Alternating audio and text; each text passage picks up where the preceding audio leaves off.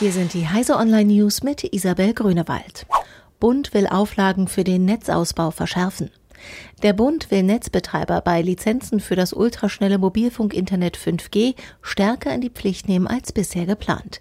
Nicht nur an Bundesstraßen, sondern auch an Landstraßen sollen die Betreiber künftig das schnelle Internet ermöglichen. Das erklärte Bundesverkehrsminister Andreas Scheuer am Dienstag auf Anfrage der DPA. Ende November will die Bundesnetzagentur die Vergaberegeln festlegen, auf deren Basis im nächsten Jahr 5G-Frequenzen versteigert werden sollen. Volkswagen eröffnet Entwicklungszentrum in Lissabon. Volkswagen hat im Rahmen des Web Summit ein neues Softwareentwicklungszentrum in der portugiesischen Hauptstadt eröffnet.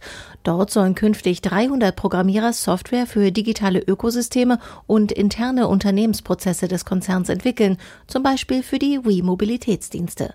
Die Eröffnung in Lissabon steht für einen radikalen Wechsel des Autoherstellers, der in der Vergangenheit Software fast ausschließlich zugekauft hat. Neue betrügerische Bewerbungsmail mit Erpressungstrojaner im Umlauf.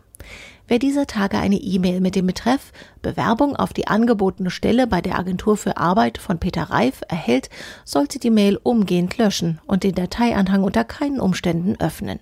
Berichten zufolge variiert der Name in den Mails und es gibt auch Versionen mit beispielsweise Peter Schnell, Caroline Schneider oder Viktoria Henschel. Nach dem Öffnen des Dateianhangs verschlüsselt ein Schädling Daten und fordert Lösegeld. Bundesregierung wirbt online verstärkt um qualifizierte Zuwanderer. Vertreter der Bundesregierung haben in Berlin ihre Fachkräftestrategie präsentiert.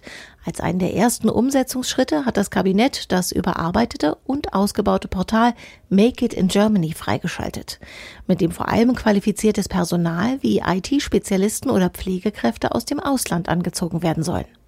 Mit dem Neustart der Webseite und weiterem wollen die hauptsächlich beteiligten Ressortchefs für Wirtschaft, Inneres, Bildung und Arbeit den Standort Deutschland für Fachkräfte aus EU-Mitgliedsländern und Drittstaaten sowie ihre Familien attraktiv machen. Diese und alle weiteren aktuellen Nachrichten finden Sie auf heise.de.